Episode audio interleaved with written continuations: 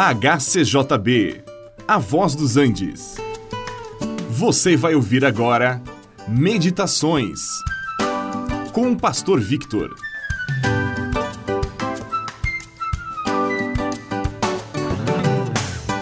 Não fostes vós quem me escolhestes a mim, pelo contrário, eu vos escolhi a vós outros e vos designei para que vades e deis fruto, e o vosso fruto permaneça, a fim de que tudo quanto pedirdes ao meu Pai, em meu nome, ele vos conceda.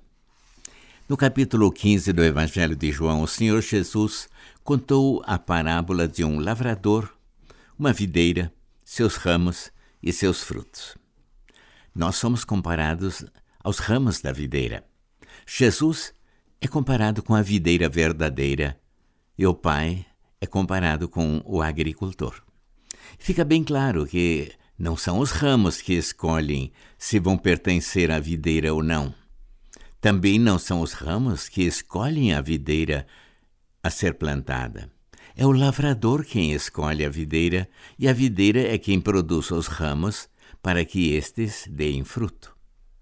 Assim que Seguir o Mestre e servi-lo não é uma opção nossa, não é nossa escolha.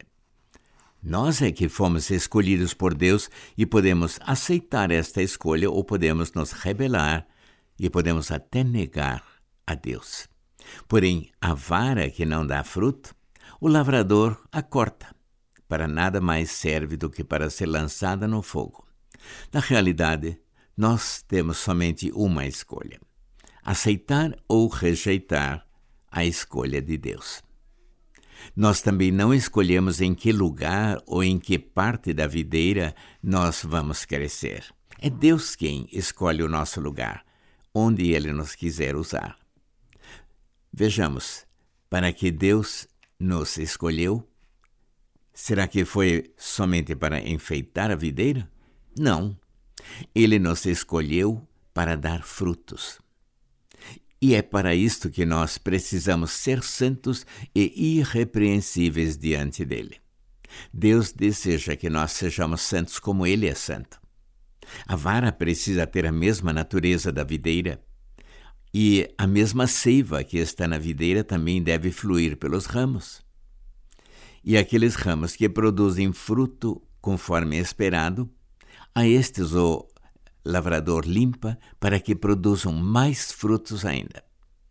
Por isto precisamos ser santos e puros e irrepreensíveis diante de Deus. Sim, Deus nos escolheu para sermos suas testemunhas.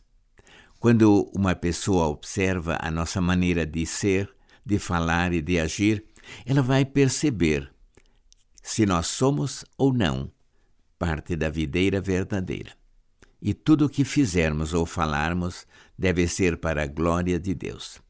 Os frutos não são para os ramos, mas sim para o agricultor.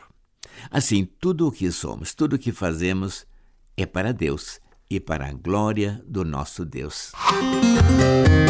Este programa é uma produção da HCJB A Voz dos Andes e é mantido com ofertas voluntárias.